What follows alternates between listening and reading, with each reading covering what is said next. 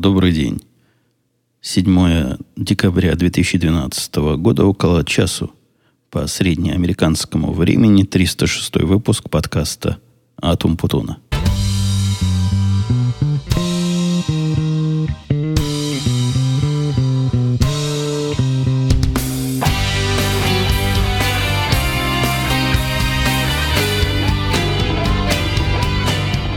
Пятница, обеденный перерыв. И мы с вами опять и снова, даже раньше, чем обычно.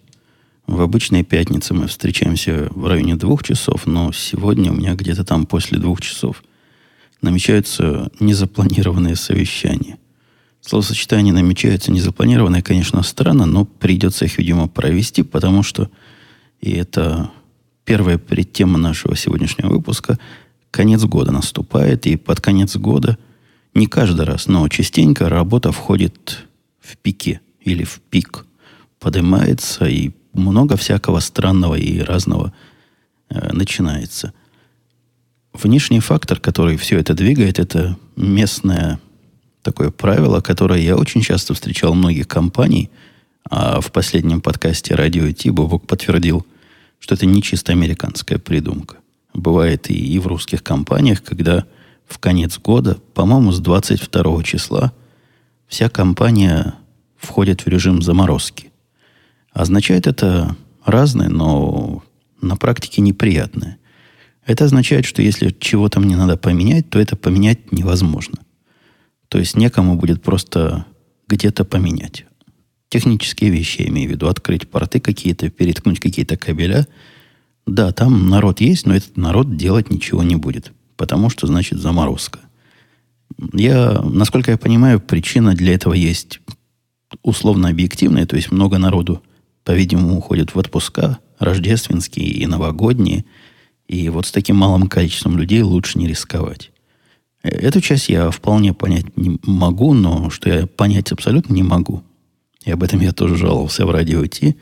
Почему эта заморозка распространяется и на тех, кто остался? У меня нет никакой необходимости задействовать ребят и службы поддержки для того, чтобы какую-то плановую новую версию выкатить.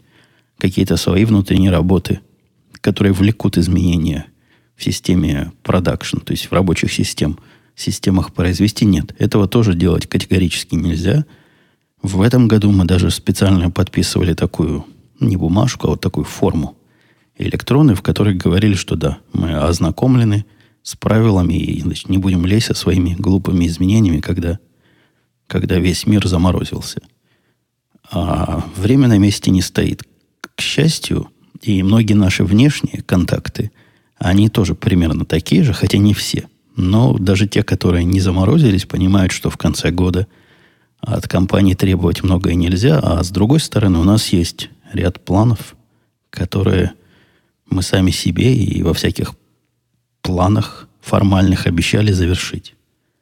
Поэтому идет сейчас гонка на опережение. Седьмое число осталось до 22 Меньше двух недель, ну, чуть больше, чем одна неделя. И в моей группе подвисло два проекта, таких серьезных проекта, хотя и странных, которые необходимо до какого-то логического состояния, я не скажу до конца, это будет чересчур оптимистично, но до какого-то теоретически рабочего состояния довести до начала вот этого 22-го, заморозки 22-го. Это не так просто, потому что проекты эти немалые, и в них, говоря по-американски, вовлечены многие люди, и многие внешние факторы влияют, на которые мы влияние не, не можем оказать. Но эти внешние факторы, там тоже люди с той стороны. И этим людям тоже хочется закончить до конца года, чтобы начать 13 год со свежей головой и без старых долгов. Э, в результате я тут произвожу акселерацию процессов этих и проектов, и в них начинаю сам принимать, в тех, которым я до этого руководил с точки зрения небольшого, но такого локального начальника, я рассказал своим... Буквально все мои орлы этим занимаются, то есть такие объемные вещи. Э, свои части я уже давно сделал, а делаю я части такие базовые, инфраструктурные, то есть без которых все остальное не полетит. Ну, я считаю их самыми ответственными самыми важными. И, честно говоря, самыми интересными. Поэтому, пользуясь своим начальническим положением, вот этими занимаюсь. Так вот, пришлось закатать руки и погрузить их по локоть в грязь, то есть уйти в то практическое поле, в котором, как правило, я всегда делегировал своим, своим орлам.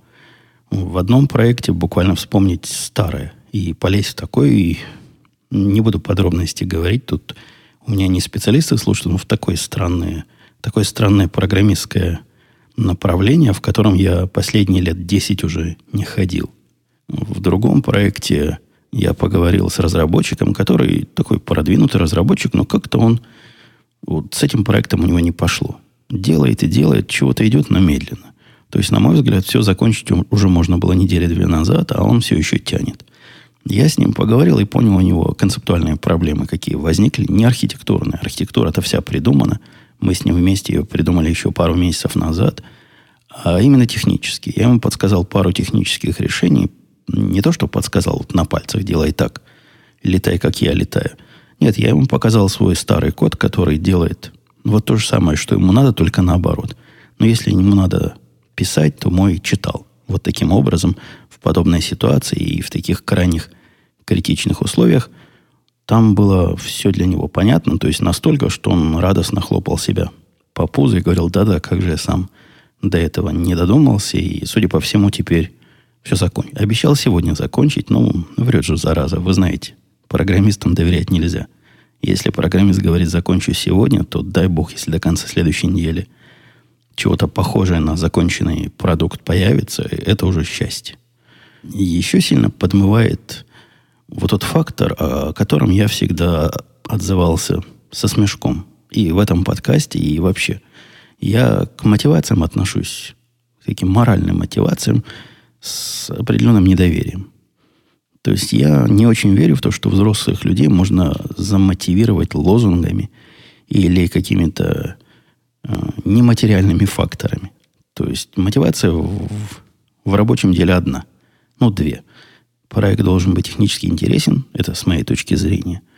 И тут же сам себя перебью для специалиста. Любой проект технически интересен, даже самый, что на есть, нудный на первый взгляд, потому что, мне кажется, это профессионализм есть, когда ты во всем можешь найти интересное и поделать это с большим удовольствием для себя и получить в конце полезный и приятный продукт. Вторая мотивация, единственная, которую я признаю, это, это деньги, ну или их заменители, разные другие бенефиты, а разговоры в пользу бедных, мол, давайте напряжемся, давайте молодцы, или наоборот, что ж вы такие козлы, ничего не делаете.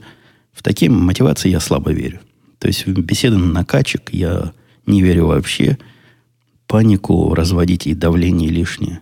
Вы помните, у меня был прошлый начальник, который использовал давление как свой основной метод и устраивал кризисы постоянно – нет, я кризисы, когда кризисов нет, не устраиваю. И у меня есть телефоны разные такие секретные всех своих работников, по которым они обещаются всегда отвечать. То есть такие глубоко личные, или если куда-то уезжает из города, всегда оставляет. И эти работники знают, что если я по этому телефону позвоню, это не потому, что прибежало какое-то странное начальство, увидело какую-то ерунду и начало кричать «кризис, кризис, надо всем чинить». Нет. Я позвоню по этим телефонам только в уж таком крайнем случае, который в нормально организованной команде и случиться не должен. У нас такие случаи случались, случаи случались, происходили. Такие события у нас, по-моему, раза два в этом году. И это, это по-моему, большое дело. Большое дело, что мне удается их фильтровать, и большое дело, что надежность того, что мы пишем, вот такая солидная. Чего там скрывать. А что касается недооцененного фактора, это фактор полезности конечного результата. Мне тоже казалось это всегда не очень чем-то важным. Но какая разница программисту, пишет он, пишет код. А этот код, например, собой заменит систему, которая и до этого работает, и с точки зрения программиста работала и так хорошо. И иногда, например, приходится писать систему, которая ну, объективно делает жизнь окружающих хуже, и внешний мир не то, что не улучшает, а даже ухудшает. Я частенько говорил, что программисты, они люди, которые направлены на улучшение, внешнего мира. Но я не думал, что и в таких деталях. А оказывается, да. Оба эти проекта, которые мы делаем, они морально разлагают коллектив. Это, это странно. То есть я, вы знаете, я уже говорил, что в глупости в такие не верю, в облика морали. Но здесь факт. Здесь мы пишем системы вместо наших прошлых систем, которые мы написали года три назад. И технологически эти новые системы всем хуже. Они совсем другие методы работы используют. Самое главное, они используют другие источники данных и интегрируются с другими и получателями, и потребителями. Но по сути они менее правильные. Нас заставляют, просто заставляют без всяких уже особых объяснений, потому что начальство высокое так решило. Это худшая ситуация, которую можно, можно себе представить, и худший ответ, который можно дать программисту, когда придет и скажет – а зачем? Какой практический смысл в этом во всем? То есть не бизнес-смысл. Программистам-то все равно, куда там потом пойдет их программа, и кто будет ей пользоваться, и как ей будет пользоваться, и какие деньги за эту программу получат. Они не такие люди. Они люди, которые спрашивают, так, у нас тут приходило методом А, который был надежный, продуманный, масштабировался, работал в течение последних X лет – а теперь нас заставляют перейти все это дело на метод Б, который, скорее всего, будет работать через пени-колоду, если будет работать. Во-вторых, в 150 раз медленнее, а в-третьих, корявый, кривой и массу ненадежных компонентов в себя включает. Зачем, спрашивает программист. Я, конечно, не даю ответа, который дали мне, потому что мы теперь объединились с другой группой, а эта другая группа продвигает эти другие технологии, владеет теми или иными данными. Нет, мне приходится давать какие-то ну, приближенные к правде, но по большому счету несколько вымышленные ответы, что в результате этого мы получим вот такие-то новые возможности. Ну, можно из пальца высосать новые возможности? Можно. Я-то понимаю, как, как знаком несколько с тем, что дальше происходит – не для того, не для новых возможностей, а потому что начальство захотело все объединить, чтобы палочки были перпендикулярны. Э, ну вот, народ я как-то пытаюсь дурить, но у меня плохо получается. Поэтому с мотивацией так себе. То есть менять то, что они написали хорошее, на то, что их теперь заставляют плохое, идет тяжело. Поэтому приходится как командир на коне впереди показывать своим примером. Ну, вроде бы я эту пробил уже плотину, то есть возмущение, возмущенных разговоров и таких личных, задушевных, что ж такое, как же так, уже ухудшая мир вокруг, больше не происходит. Но на производительность оно сказывается. Вот и мой программист, практически ведущий, затянул с этим проектом так, как я от него и ожидать не мог. Может, у него какие-то личные обстоятельства есть, не знаю. Но мне кажется, это исключительно вот это странное мотивационная проблема. В прошлом подкасте я рассказывал, что в школу собирался прийти настоящий живой израилит. И он приходил. Не могу не донести до вас результат этого позорного визита. Во-первых, пришел не древний, а совершенно современный израилит. Был совсем без спейсов. То есть уже разрыв шаблона. Что за такой израилит и без спейсов? Но, правда, в кипе. В процессе разговора ему показалось, что жарко слишком в помещении, поэтому он кипу снял и засунул в карман. Вот такой вот израилит. Чего-то им рассказывал, они ему какие-то вопросы задавали, но у моей девочки в голове ничего не осталось от всего этого. Она даже не смогла донести, что там они, о чем они беседовали с этим самым древним, который современным на поверку оказался израилитом. Да и, кроме того, потом по результатам этой, этого визита и прошедшие, прошедшего куска обучения писали они контрольную работу. Получили мы двойку по контрольной работе. Даже я не знаю за что, но обычно у нас за знание двойка не, не происходит. То есть жена тут дочку заставляет учиться. Страшное дело, доложу вам, как они учатся, сколько они это учат. Какой это кошмар после... До трех часов они в школе дети. То есть с 7 утра до трех часов, а потом они до, до вечера учат и учат, и делают, и делают эту домашнюю работу. Я несколько раз пытался внедриться со своим отцовским авторитетом и сказать, что фиг с ней с рабочей, с домашней работой. Бог с ней с учебой. Научились уже читать, писать. Ну, чего еще дальше надо? Привожу себя в пример, что я никогда в жизни, в жизни никогда я не делал домашние задания. Никогда не делал. И ничего. Ну, не закончил я школу с красным дипломом. Ну, почти. Почти мог бы его получить. Зато такой получил в институте, в котором я тоже... Нет, в институте я больше работал. Там нельзя было не делать домашние задания и не готовиться к лекциям, но в школе оно как-то само и так было хорошо. Кроме того, я под, э, подбиваю жену, чтобы она помогала ребенку, не, не чисто в плане посидеть с ней и смотреть, и объяснять, как она работает, а если есть какой-то технический пример, которых там задали 20 штук, ну, сделай за ребенка 15. Ну, не отвалится ж от нас кусок. Вот такие мои, вот такие мои родительские наставления. Мне, мне жалко, когда дети целыми днями вот этим занимаются и не видят света белого. Мне кажется, вообще домашние задания делать не надо. А если их заставляют делать, то это какая-то проблема в школьном образовании. Может, они слишком много тем пытаются покрыть. После такого более чем длинного рабочего дня, вот с 7 до 3, это сколько? Ну, много, да? Это 6, 7. Ну, ведь я плохо в школе учился. В общем, много. 7, 8, 6, 9. Много часов они учат, весь день деньской. Потом еще и дома чего-то доделывать. Нет, это никуда не годится. И проблема не в том, что мы что-то на уроках не успеваем. Нет, домой задают какие-то здоровенные листы. Причем какое-то несусветное количество там заданий. Но нам не так давно на выходные, на выходные тоже задают домашние задания. Вдумайтесь в это. Задали какие-то задачи, типа как по физике. Хотя они скорее по химии. Ну, наверное, все-таки по физике, чем по химии. И там их шесть страниц. Не, не шесть страниц, шесть листов. А каждый лист это две страницы. То есть 12 страниц заданий, не таких, чтобы тривиальных. То есть в каждом там подсчетов надо кучу делать. Калькулятором пользоваться нельзя.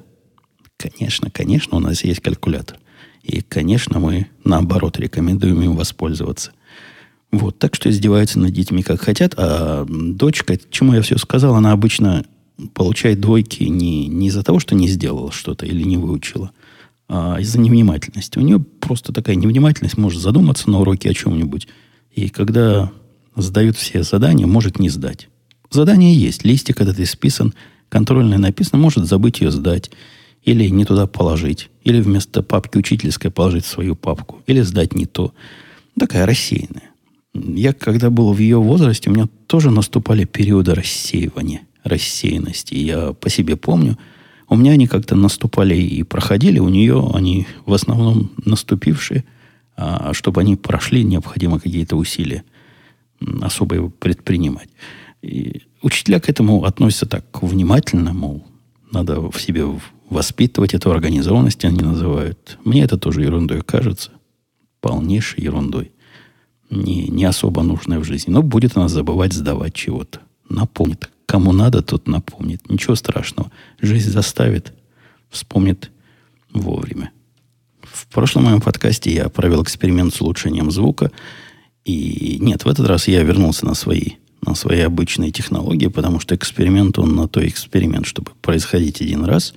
Но тему улучшения звука в доме, не в подкасте, в доме я не оставил, а наоборот, поднял. У меня телевизор есть, как и, наверное, у многих из моих слушателей, небольшой, всего 42 э, дюйма. Ну, по современным меркам совсем небольшой. Когда я его покупал, это было нечто достойное, стоило больших денег, потому что в те годы, когда я его покупал, лет, наверное, 6, может, уже назад, где-то так, плюс-минус, такие лет, не лет, LCD-телевизоры, они были тогда в цене, тогда Плазма была относительно недорогая, а вот э, э, жидкокристаллические, жидкими, с очень жидкими кристаллами телевизоры стоили дороже. Ну и кроме того, Sony, какой-то продвинутые модели на, на те годы. В общем, цены не сложишь. И сейчас, кстати, подобные модели стоят недешево. Но речь не в том. Речь о том, что у меня в доме тут была система 5 плюс 1, то есть 5 колоночек развешены по всему дому. Уже развешены уже в доме, который я купил. Она эта система была.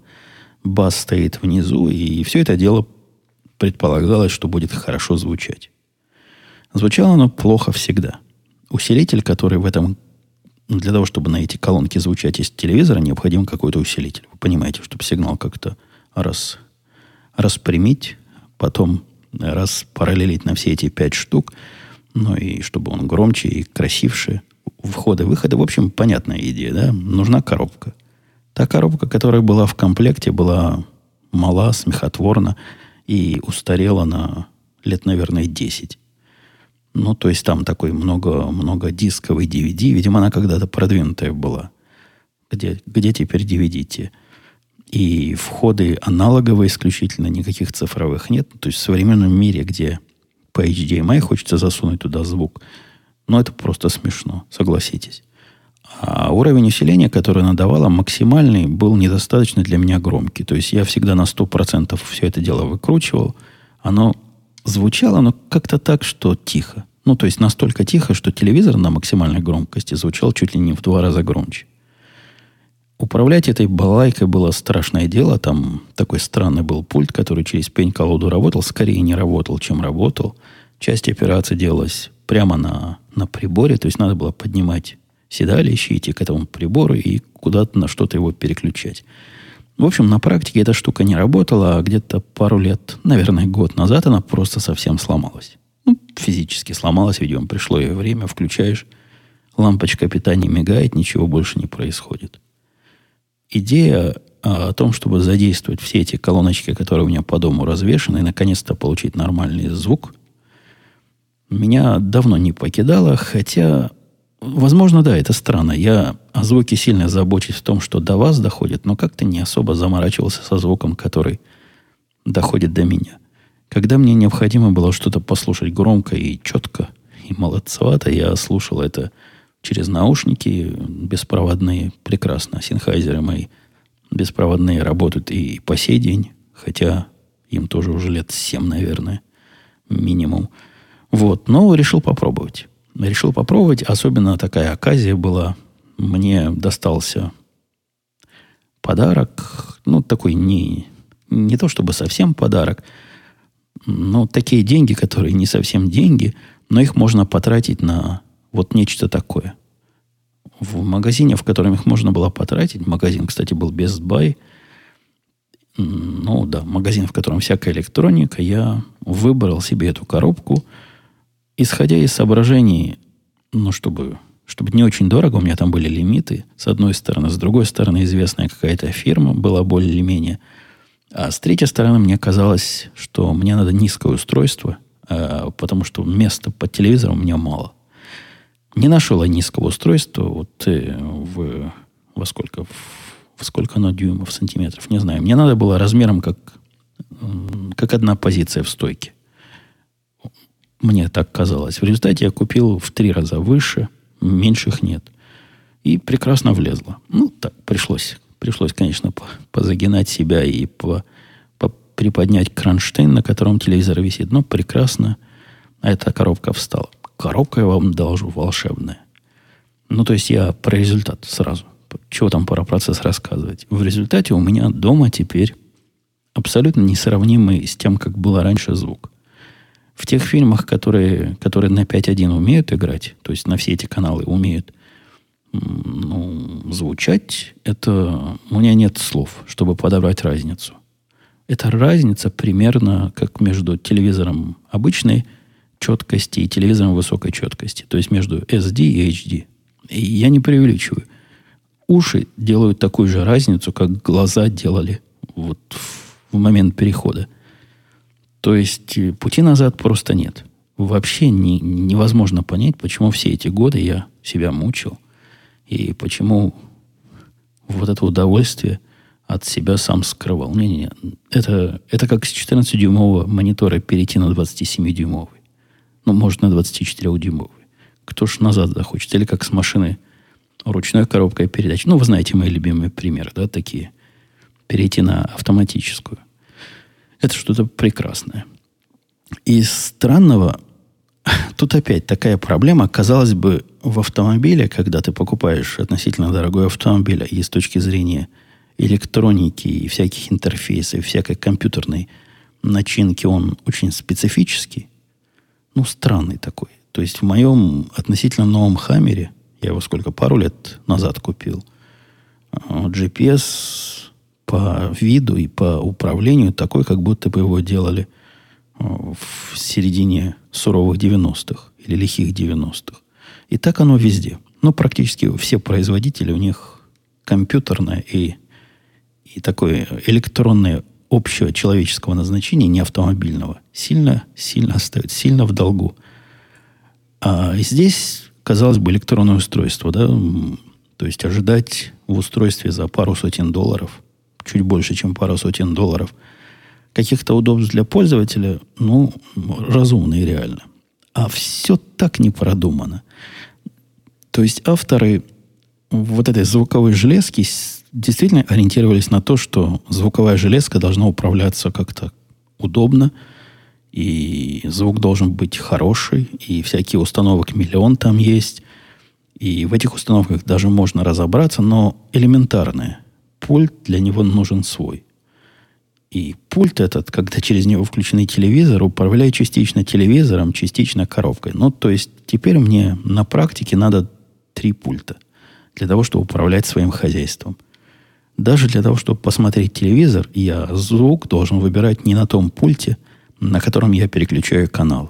Это, это какой-то кошмар. Я, конечно, смог напрягся и перепрограммировал не перепрограммировал, а настроил Apple TV, который, для которого у меня третий пульт, так, чтобы оно работало с некоторыми кнопками от специализированного звукового пульта. То есть с двумя пультами еще как-то можно жить. У меня и раньше два было. В общем, ничего особо хуже не стало, но это требовало особого извращения и особого подхода. Я уверен, что никто этим заниматься не будет. Это я к тому, что страшно далеки они от современных тенденций упрощать и делать все удобно. Оно далеко не простое, это, это точно. Если бы вы видели, сколько на этом пульте кнопок, причем каждая из них работает. Ну, например, не, ну что, в самом деле, инструкцию читать.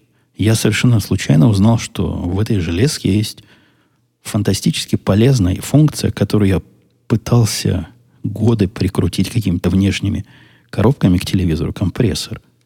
То есть теперь у меня даже самый киношный звук не, не взревает на весь дом. Знаете, как в кино бывает? Тихо-тихо, а потом «А, громко. И все, кто ночью спят, просыпаются. Там есть встроенный компрессор трех степеней сжатия, который позволяет звук выровнять. То есть, когда ставишь на хай, ну, весь звук более-менее ровно звучит. Конечно, где-то тише, где-то где громче, но вот как мой голос у вас в ушах, он же звучит равномерно, потому что подобный же компрессор, подобный, но другой – он тоже задействован в нашей цепочке. А вот теперь и в бытовом моем проигрывании звука такой компрессор появился. Короче говоря, я это... Короче, уже не получится, уже длинно сказал. Я не думал так много говорить об этом, но впечатление для меня оказалось весьма-весьма свежее и просто ударное. Всячески рекомендую, если вдруг вы смотрите до сих пор звук через телевизионные колонки, встроенные, 33 раза подумайте, вот послушайте этот подкаст и поверьте мне, надо, надо, надо. Надо. Звук, наверное, больше, чем 5.1. Еще лучше будет. Я не уверен. Вообще, я когда шел за этой коробкой, я хотел купить саундбар. То есть такая полосочка, которая под телевизор кладется. Народ тоже писал, что она делает огромную разницу. Не знаю. Так у меня...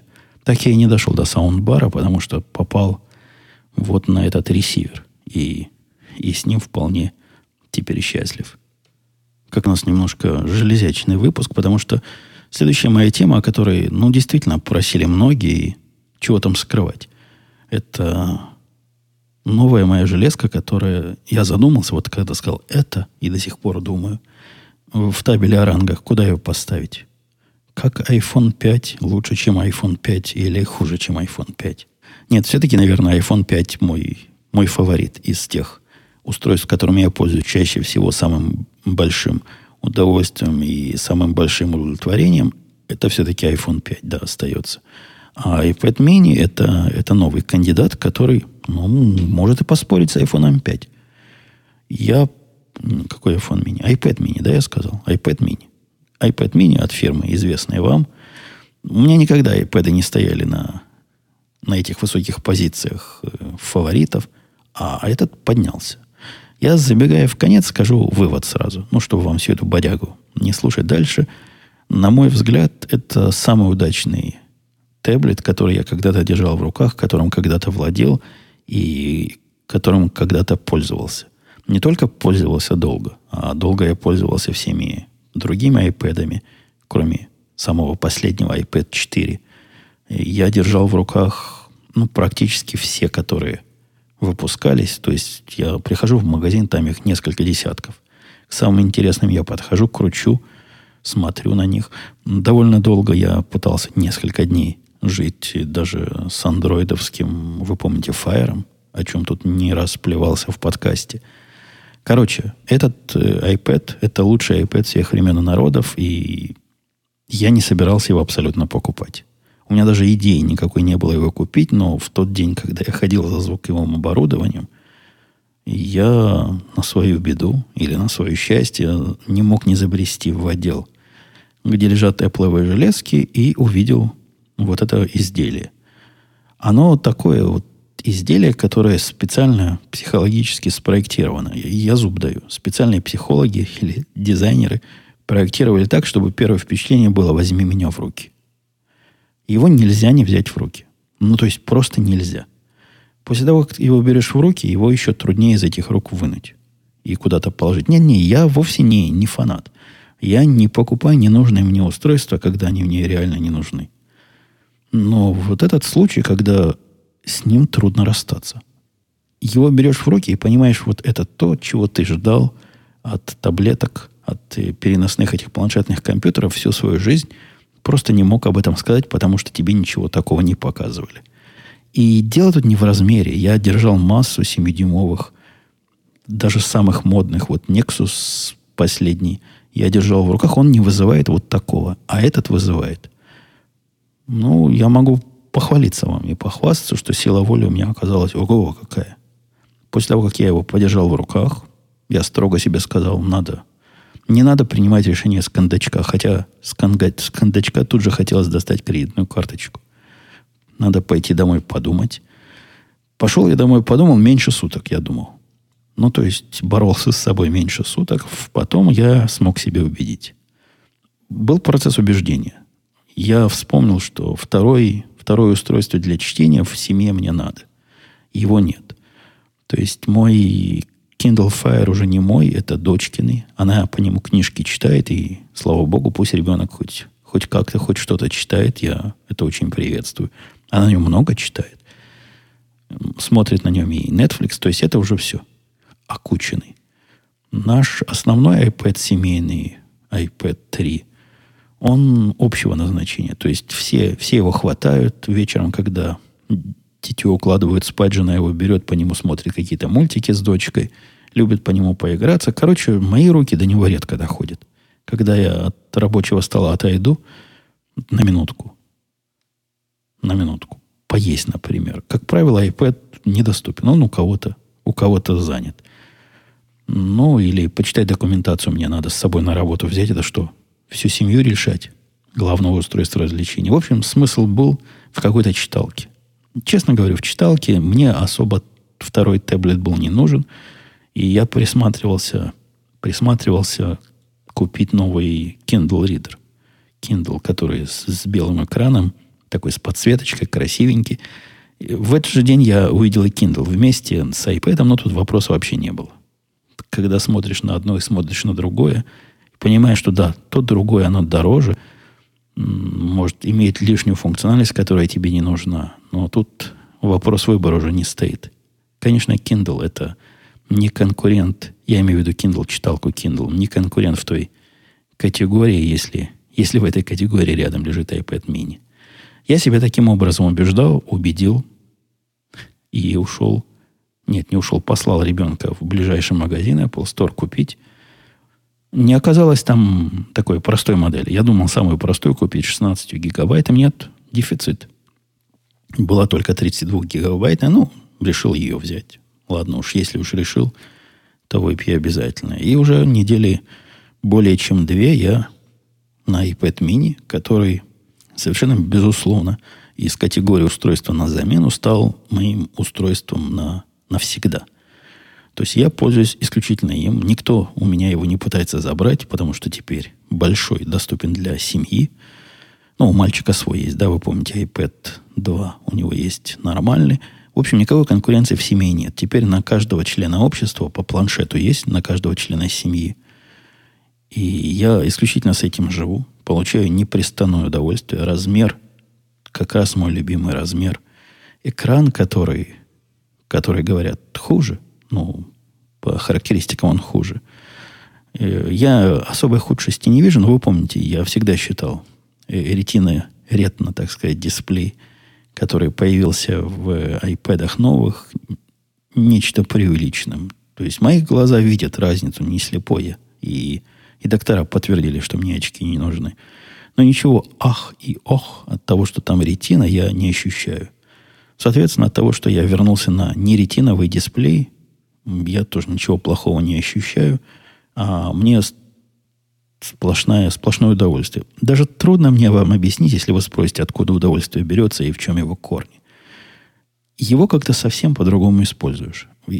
Использование вот этого мелкого iPad, оно сравнимо с использованием, наверное, крупного айфона.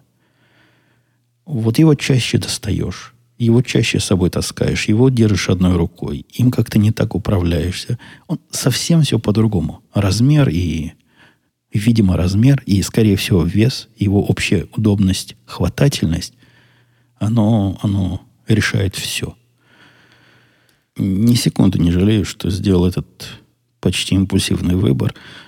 Я советую, поэтому, если вам важен мой совет, советую горячо и без всяких, без всяких задних мыслей, без всяких сомнений. Это, это, это вещь эта вещь, это такая же без, безусловно удачная вещь, как и iPhone 5.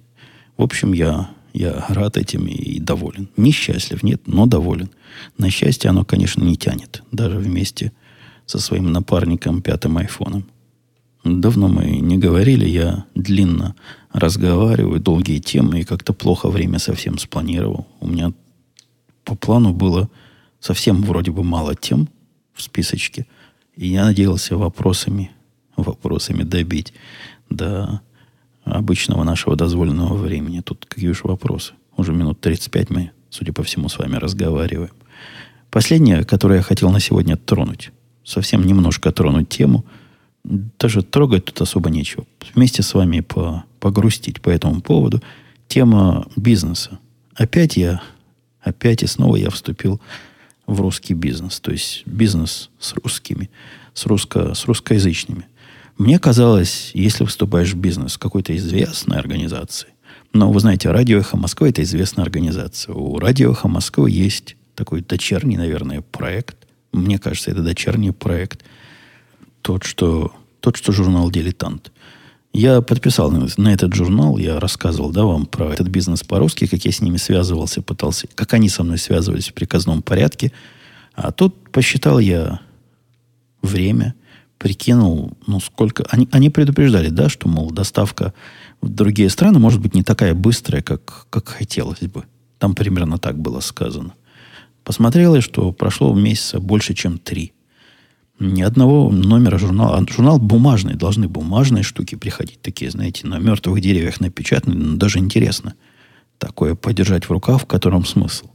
Мне приходит масса журналов, на которые я не подписывался. Некоторые из них, кстати, интересные меня вычислили разные, разные странные люди, и компьютерные журналы присылают всякие разные.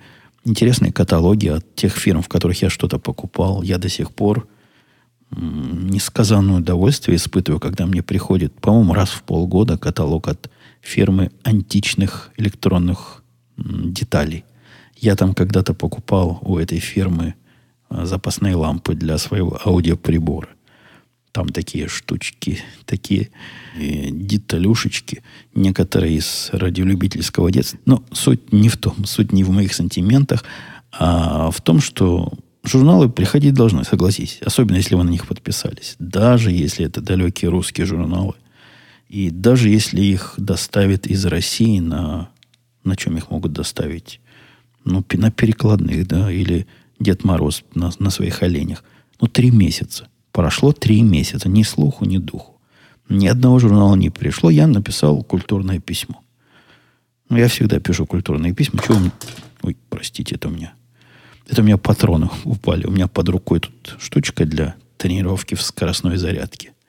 с набором ненастоящих пуль в ней, зарядов в ней, которые я кручу и так и сяк, э, чтобы развить свои моторные навыки перезарядки. Так вот, я, я ожидал, что придет. Три месяца это много. Ну, много, правильно? Три месяца на месячный журнал долго. В письме в этом, в которое я культурном написал, так и я писал. Ну, так и так. Вот я такой-то, такой-то, вот мой номер заказа. Без, без ругани, без всяких давлений, без, без угроз, что расскажу вам. Ну, чего мне угрожать им? Куда? Куда? Куда мне им угрожать? Как я на них повлияю? Вот разве что вам расскажу, что я делаю. И спросил, нельзя ли какую-то ясность нести вопрос. То есть, если вы не способны доставить продукт вообще, а на мой взгляд, если три месяца прошло и продукт не доставлен ни разу, а должен был уже три раза быть за это время, то в этом есть определенная проблема, мягко говоря. Так вот, если вы не способны доставить, так и скажите, и давайте, давайте закончим это дело. Хорошо бы было вернуть деньги. В этом случае, хотя я даже и на этом не настаивал. Моя формулировка была «хорошо бы». Ну, можно, наверное, не возвращать. Бог с ним. Но дальше писал я, я бы предпочитал все-таки получать то, на что я подписан, и нельзя ли это каким-нибудь образом устроить. Написал я письмо этой недели три назад, и где-то пару дней назад получил ответ. Ну, да, да, долгое время берет им ответить. Я не знаю, много ли у них подписчиков, и многим ли подписчикам они не доставляют. На мой взгляд, такая скорость работы службы поддержки говорит сама о себе или за себя, говорит о многом. В ответе было сказано, что, мол, я не я, и лошадь не моя, написала мне девушка с той стороны. По-моему, та же самая, которая раньше со мной в приказном порядке общалась. Но без хамства и без грубости написала, что вот ничего сделать не можем. Дорогой, мол, дорогой наш дорогой, ничего сделать не можем. Такая у нас почта. Вот почта виновата и виновата, и, в общем, ждите и дождетесь. Есть, значит, другие американцы, которые уже получили целых два номера. Меня этот американский опыт других, конечно, сильно согрел. Мне за них просто приятно до сих пор, но, собственно, на этом разговор закончился. Ну, я сижу теперь, как дурак, жду у моря погоды. Как думаете, месяцев за шесть придет первый номер? Или не придет? Да-да, тут пора. У меня уже время два часа локального, и мне пора переходить. Я уже целых три минуты переговорил, то есть три минуты меня народ на, на телефонной линии ждет. Давайте не будем, не будем сами себя задерживать и их там далеких задерживать, далеких вам, близких мне, и перенесем целую кучу, замечательную кучу превосходных, просто один у другого лучше вопросов и комментариев, которые, которые я от вас получил на следующий выпуск. Э, я, кстати, напомню, что на сайте podcast.umputun.com, там, на котором все это появляется, и на котором вы вопросы и комментарии оставляйте, пожалуйста – те, кто этого не делает до сих пор. Там появился гостевой выпуск подкаста, я опять пошел в гости.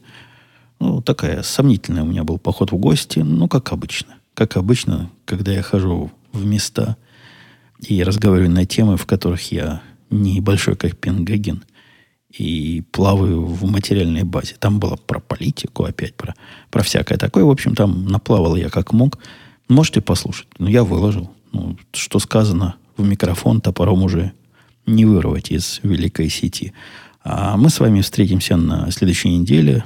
Еще раз пообещаю все ваши вопросы, которые у меня здесь собраны, обязательно туда перенести, а вы не, не стесняйтесь, пишите новые. Мы про них тоже не забудем. Все, пока. До следующей недели. Услышимся.